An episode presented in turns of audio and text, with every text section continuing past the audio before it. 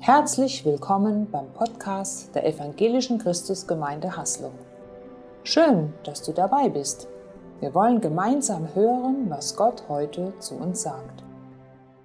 Ja, ihr Lieben, als die Brigitte das Beispiel mit den Telefonnummern gedacht hat, habe ich gedacht, das ist eigentlich ein super Teil der Predigt. Und da musste ich so an, an Vers, mein Lieblingsvers für Gottesdienste, wisst ihr, wie der heißt? Der heißt, wenn er zusammenkommt, hat jeder etwas. Und dann ist da aufgezählt ein Lied, ein, ein, ein Wort, eine Auslegung. Und da dachte ich mir, genau das passiert hier.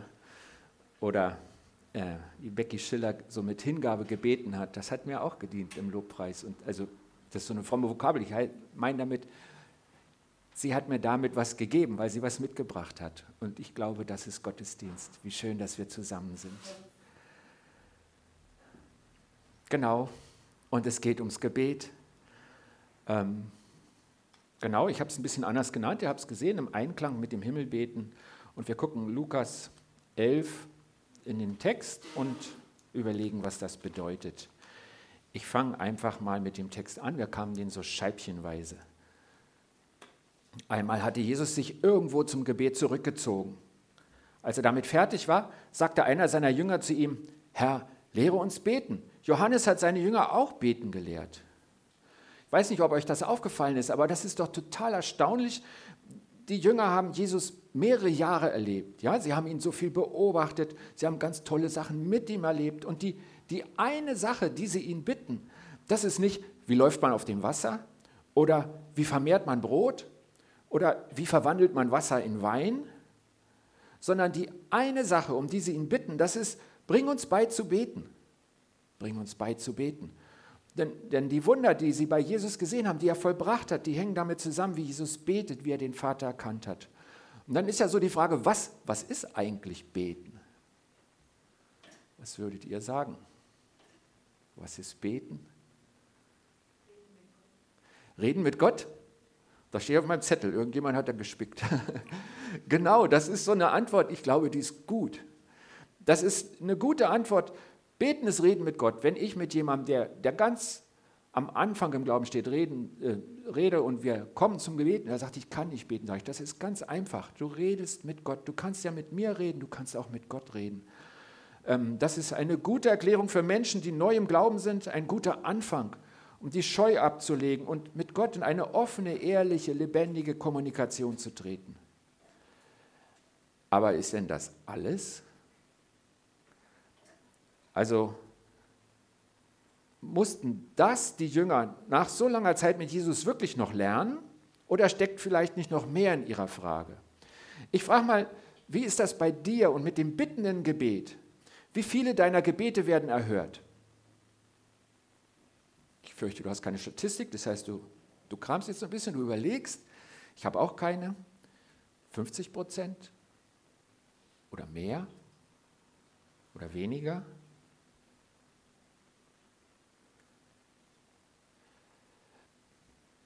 Und jetzt schauen wir mal auf Jesus. Wie viele Gebete von Jesus wurden erhört?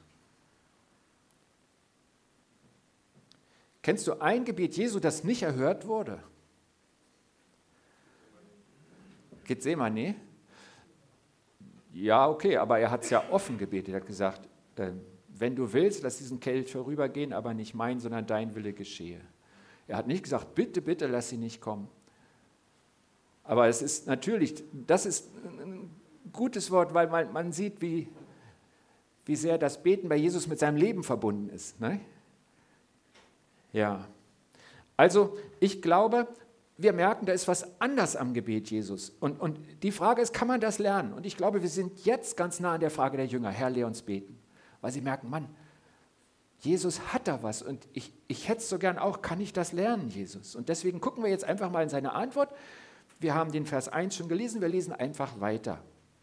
Jesus sagte zu ihnen, wenn ihr betet, dann sprecht, Vater, geheiligt werde dein Name, deine Herrschaft oder dein Reich komme Gib uns jeden Tag, was wir zum Leben brauchen und vergib uns unsere Sünden, denn auch wir vergeben jedem, der an uns schuldig geworden ist und führe uns nicht in Versuchung. So zitiert Jesus ein Gebet.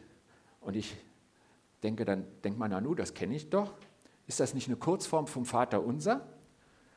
Und ähm, weiß nicht, ob du das weißt. Das steht also hier in Lukas in dieser Form und in der Bergpredigt in der längeren Form, die wir wahrscheinlich kennen. Hat er mit dem Vater unser geantwortet? Hättest du das erwartet? Hättest du das als Antwort erwartet auf die Frage, Herr, wie betest du denn? Betet Jesu Vater unser? Da ist irgendwas noch nicht rund, ne? merkt ihr das? Und ähm, eins ist mir ganz klar, wenn Jesus uns das Vaterunser hätte beibringen wollen, dann hätte er jedes Mal genau dieselbe Version aufgesagt. Ja, und dadurch, dass er jetzt hier andere Elemente hat, glaube ich, da merken wir, er will uns nicht was sagen, was wir aufsagen können, sondern er möchte genau das tun, um was er von seinen Jüngern gebeten wird. Er will mit diesem Gebet zeigen, um was es beim Beten geht. Und wenn du auf den Anfang schaust und dann siehst du, da steht Vater, geheiligt werde dein Name, deine Herrschaft oder dein Reich komme, das Königreich steht da im Griechischen. Jesus betet hier völlig ausgerichtet auf Gott, auf das, was Gott will und was ihm wichtig ist. Gottes Name, also der ist ja schon heilig. Nicht? Also da muss man ja nicht darum beten, dass der Name endlich heilig wird, sondern Jesus bittet darum, dass Gottes Name bei immer mehr Menschen auf der Erde geheiligt wird. Um die Antwort, um die Reaktion bei den Menschen, geheiligt werde dein Name. Das sein Königreich sich ausbreitet. Fokussiert ist Jesus in diesem Mustergebet, in dieser Antwort auf die Frage der Jünger nicht darum, was ich bekomme, was ich mir wünsche, was ich für richtig halte, sondern um die Ausbreitung des Reiches Gottes. Und ich glaube, auch beim Beten kann man einen sehr bekannten Vers anwenden, weil er auch hier passt, aus Matthäus 6. Strebe zuerst nach dem Reich Gottes, dann werden dir alle anderen Dinge geschenkt glaube, das gilt auch beim Beten, weil Jesus auf die Frage hin betet, wie man betet, sagt er, strecke dich nach dem Reich Gottes aus, gucke auf das. Im Einklang mit dem Himmel beten. Gott möchte, dass wir auch das lernen. In die Richtung geht die Antwort von Jesus. Jemand hat zu dem Thema zu mir mal gesagt, wir müssen aufhören, unsere guten Wünsche in Gebete zu verpacken. Und ich weiß nicht, wie es euch mit dem Satz geht. Ne? Das ist ja erstmal so keiner aus der Bibel. Ich kann jetzt nicht sagen, steht Epheser 4, 27 irgendwas, ja, sondern also ich war betroffen, weil ich das Gefühl hatte, ich habe mich beten sehen. Jemand erzählt mir, ich habe so Kopfschmerzen und, und ich wünsche ihm, dass die Kopfschmerzen weg sind. Und dann sage ich irgendwie was im Gebet, dass die Kopfschmerzen aufhören. Das ist mein Wunsch und ich wünsche es ihm wirklich. Aber ist das Beten? Dieses Zitat hat mich herausgefordert, deswegen gebe ich es euch weiter, aber wir gucken einfach mal immer weiter am Wort Gottes, wo Gott denn hin will mit dem Gebet. Und deswegen ist auch mein Gebet, Herr, Jesus, lehre uns beten. Und jetzt könnte man ja sagen, wenn wir sehen diese Ausrichtung und es geht um Gottes Reich und dafür sollen wir beten, die Jünger fragen, lehre uns beten, die denken vielleicht auch gerade an ähm, keine Ahnung, sie sind auf eine Wespe getreten, der Fuß tut weh, die sind ja barfuß gelaufen, da kann das nicht weggehen. Und, und, und Jesus sagt dann, bete um das Reich Gottes. Geht es denn gar nicht um mich, um das, was mich betrifft, was mir gerade schwerfällt? Und wir sehen da, wo Jesus weiter betet, dass es auch um uns geht. Ich denke, diese Ausrichtung am Anfang müssen wir mitnehmen.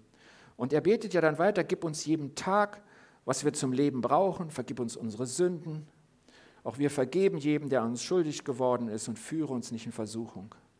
Nach dem Fokussieren auf Gott, auf seinen Willen und sein Reich, lehrt er uns, lehrt uns Jesus, um das zu bitten, was wir heute in unserem Leben brauchen.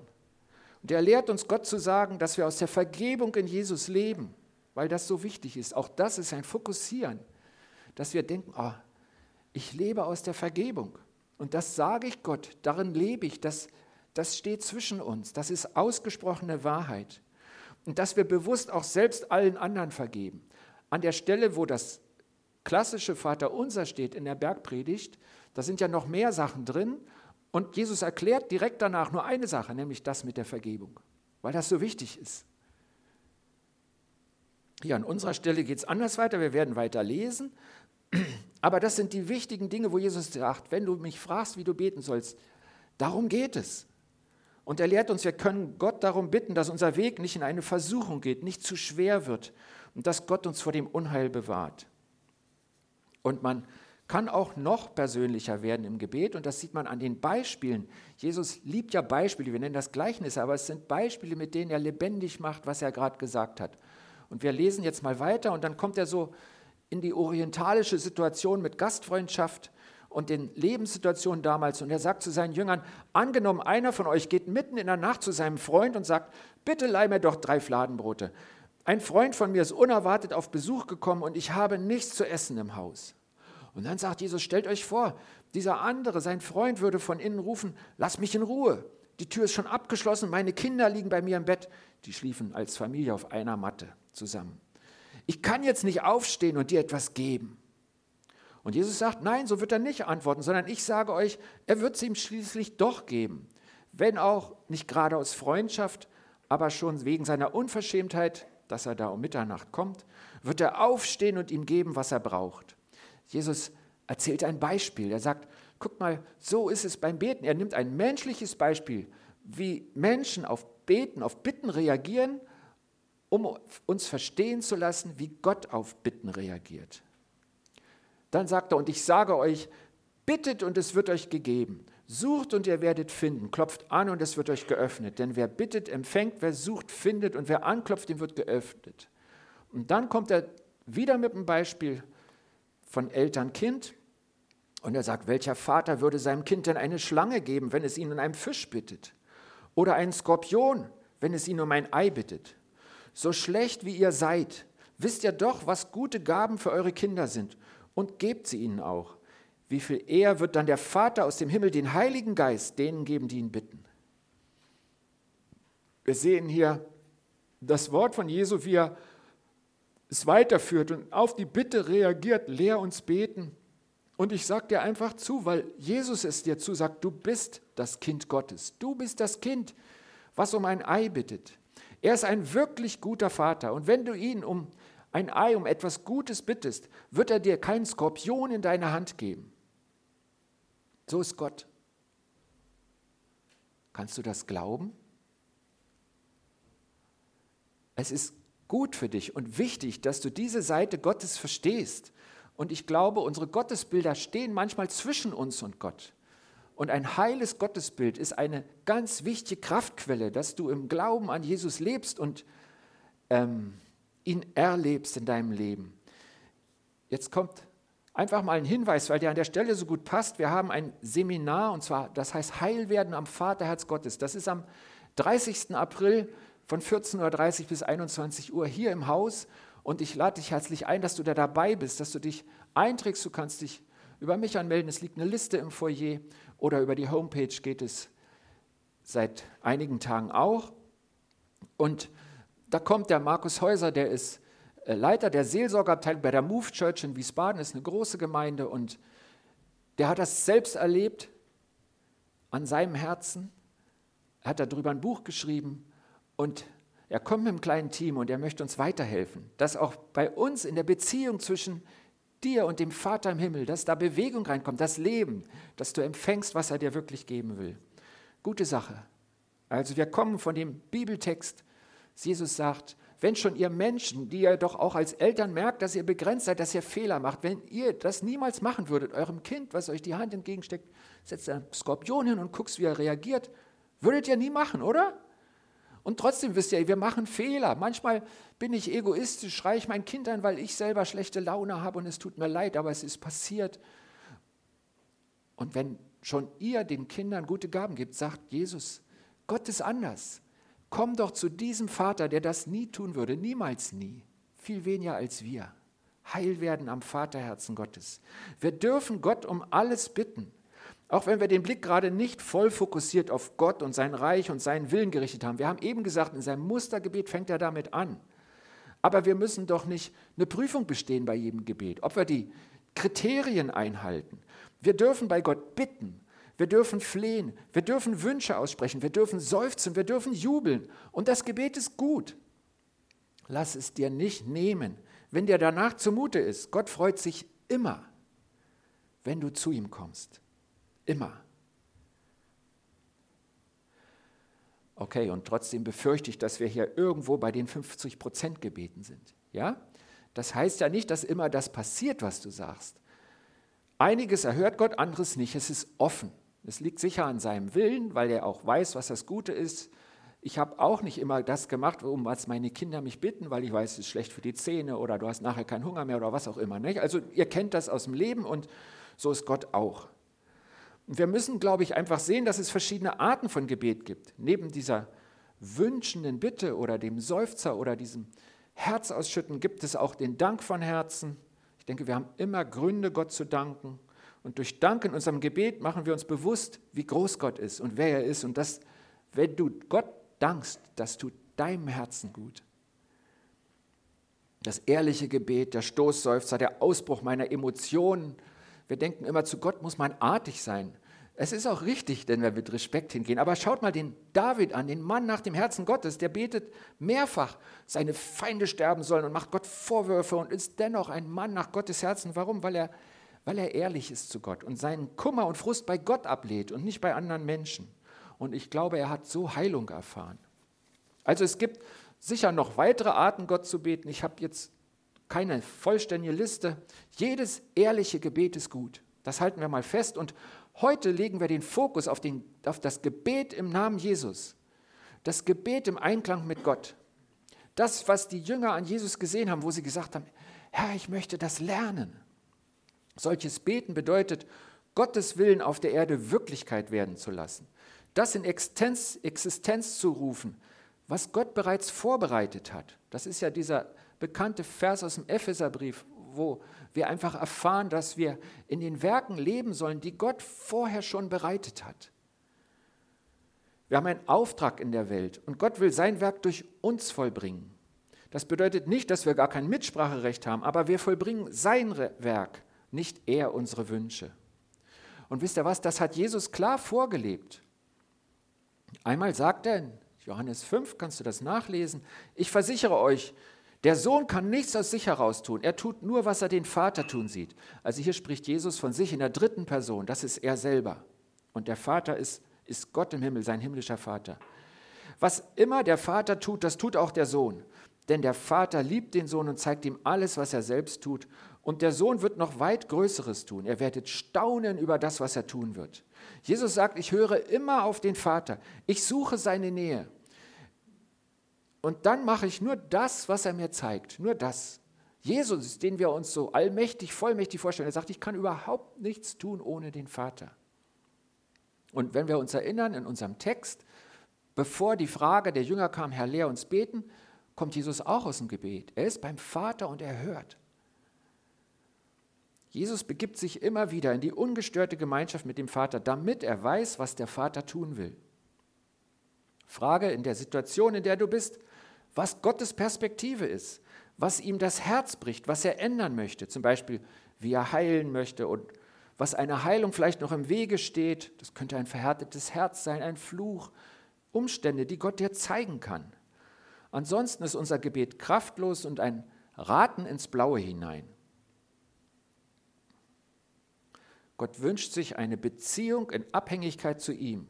Und nicht, dass wir die Zauberformel sei geheilt in Jesu Namen aussprechen und ihn nie fragen müssen. Das ist nicht seine Idee von Gebet. Ein unfassbar wichtiges Gebet ist, Gott, was ist deine Sichtweise? Was möchtest du hier tun? Und was bricht dir das Herz? Wir sind dafür geschaffen, Gottes Werke zu vollbringen und in seinem Willen zu leben. Und wir werden nie so lebendig sein, wie wenn wir dem nachgehen, dem, was Gott in uns tun will, seine Werke vollbringen. Herr, was bricht dir das Herz? Richtig mutig ist auch das Gebet, dass die Dinge, die Gottes Herz brechen, auch mein Herz brechen sollen. Wenn du in und mit Jesus beten willst, das ist dann kein Gebet zu ihm, sondern mit ihm. Und einfach der Hinweis, wenn ich aktiv Gott frage und er mir antwortet, dann kenne ich seinen Willen. Und das zu hören und dann nicht so zu handeln, das wäre ja ungehorsam. Und du würdest rausfallen aus diesem Weg mit Gott, aus dieser Beziehung, aus dieser Gemeinschaft. Also wenn ich frage, hat das Konsequenzen. Denn wenn er es mir sagt, stehe ich einfach vor, dem, vor der Frage, ob ich gehorche, ob ich das tue, was er sagt. Es gibt einen Text, wo einer der großen Leiter der ersten Gemeinde, Jakobus, an die Gemeinden schreibt und genau das auch ihnen weitergibt. Er sagt, wenn jemand unter euch Weisheit braucht, weil er wissen will, wie er nach Gottes Willen handeln soll, dann kann er Gott einfach darum bitten. Und Gott, der gerne hilft, wird ihm bestimmt antworten, ohne ihm Vorwürfe zu machen. Aber wer ihn fragt, soll auch wirklich mit seiner Antwort rechnen. Denn einer, der zweifelt, der ist so aufgewühlt wie eine Meereswoge vom Wind getrieben, hin und her geworfen. Ein solcher Mensch darf nicht erwarten, dass er etwas von Gott erhält, denn er ist unbeständig und schwankt ständig hin und her. Worte von Jakobus, ersten Kapitel in seinem Brief. Gehe, lebe richtig mit Gott im Gebet in deinem Leben. Dazu fordert uns Gott selber auf. Auch Jesus selber hat das gesagt. Er hat gesagt, hört auf meine Worte. Also achtet auf das, was ich jetzt sage. Was ich jetzt sage, ist wichtig. Alles, was ihr im Gebet erbittet, glaubt, dass ihr es bekommen habt und ihr werdet es erhalten. Der Schlüssel zum Bekommen liegt nach Jesu Worten darin, im Glauben zu bitten und zu erwarten, dass man es bekommt. Oder wie andere sagen, es im Glauben zu nehmen. Das ist nehmender Glauben. Rechne im Gebet mit Gottes Handeln. Vertraue darauf, dass Gott will, dass du seinen Willen erkennst und ein Leben nach seinen Maßstäben führst. Danke Gott für die Dinge, die er dir bereits gegeben oder versprochen hat und bringe dieses Geschenk in deine Realität. Also anders gesagt, nicht so lange darum bitten, bis ich es sehe, sondern nach Gottes Zusage damit rechnen und ihm dafür schon danken. Im Einklang mit dem Himmel beten. Ich denke, da steckt Herausforderung drin und das ist gut. Das ist Partnerschaft mit Gott. Gott lässt mit sich reden. Als Beispiel in der Bibel das bekannteste ist Abraham, wo Abraham mit Gott verhandelt wegen der Stadt Sodom, vor der er steht. Anderes Beispiel ist, die Gemeinde bittet in der Nacht um Petrus, der gefangen ist und der zum Tode verurteilt werden soll. Und während die Gemeinde betet, befreit Gott durch Engel den Petrus. Gott will mit uns sein Werk vollbringen. Und er liebt es, unsere Sichtweise zu hören und lässt Veränderung durch uns zu. Aber wir bitten ihn um Veränderung und wir entscheiden nicht, dass es zu einer kommt. Zurück zu unserem Text. Zwischen den zwei Beispielen über menschliches Bitten hat ja Jesus was gesagt. Da gucken wir nochmal drauf, waren die Verse 9 und 10. Ich sage euch, bittet und es wird euch gegeben, sucht und ihr werdet finden, klopft an und es wird euch geöffnet. Denn wer bittet, empfängt, wer sucht, findet, wer anklopft, dem wird geöffnet. Eigentlich sagt er dasselbe zweimal. Das ist meist ein Zeichen dafür, dass es ihm wichtig ist, dass wir es hören sollen. Jesus sagt zu dir, du bist dafür geschaffen, mit Gott zusammenzuarbeiten. Gott will in Jesus deinen Lebenshunger stillen. Und das geschieht, indem du dich auf ihn einlässt und ihn dich führen lässt.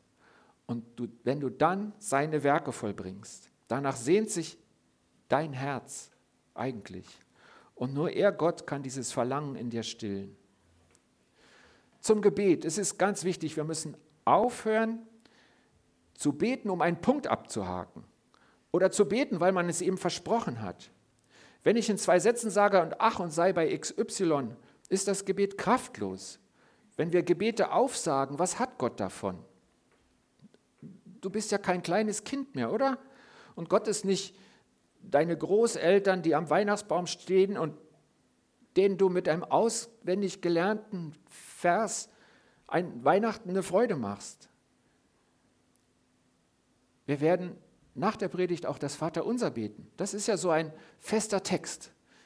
Und ich frage dich einfach, was passiert, wenn du das Vaterunser betest? Bist du in Verbindung mit Gott? Sagst du ihm gerade was? Erwartest du, dass er was in dir bestärkt oder sagt? Wenn nicht, glaube ich, brauchst du es nicht zu beten. Das Vaterunser ist gut, es ist gut, weil wir lernen können, was Fokus und Inhalt eines Gebetes nach dem Herzen Gottes ist. Wenn ich das Vaterunser bete, seit vielen Jahren versuche ich, meinen Fokus auf Gott zu setzen und ihm wirklich von Herzen das zu sagen, was er gerne hört. Und das vor ihm zu bekennen, was mein Leben verändert. Das Vaterunser ist ein zentrales Gebet, dem Inhalt nach. Seit Jahren versuche ich es zu vermeiden, das Vaterunser aufzusagen. Denn Gott sucht dich dein Herz in seinem Willen, dein Leben in seiner Hand. Das kannst du lernen, wenn du Jesus bittest. Herr, lehre mich beten. So ein Tipp. Wenn du betest und nichts passiert, dann ändere, was du betest oder wie du betest. Bete für die Agenda Gottes.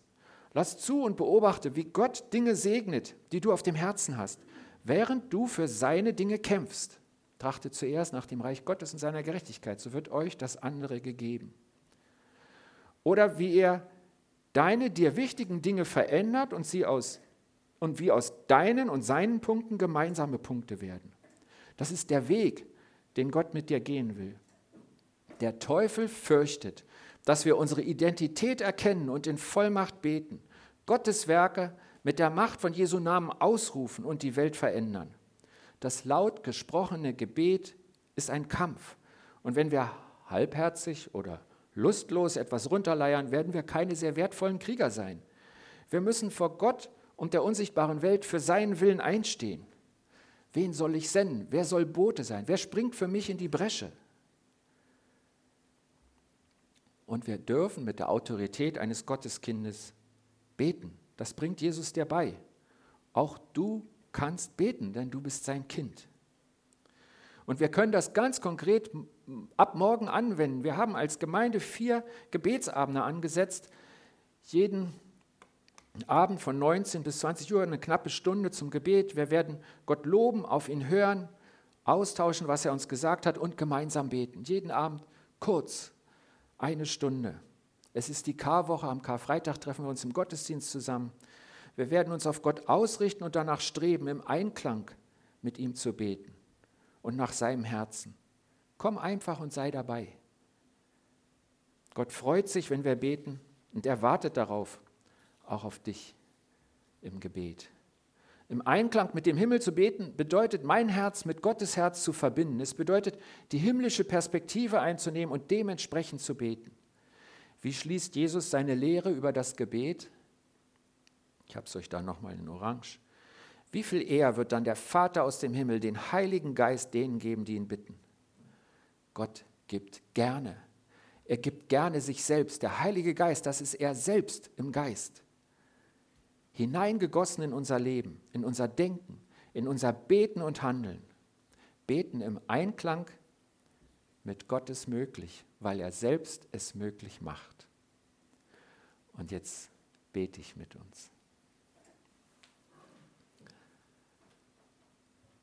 Was für ein Privileg, dass wir zu dir reden können. Gott im Himmel, himmlischer Vater.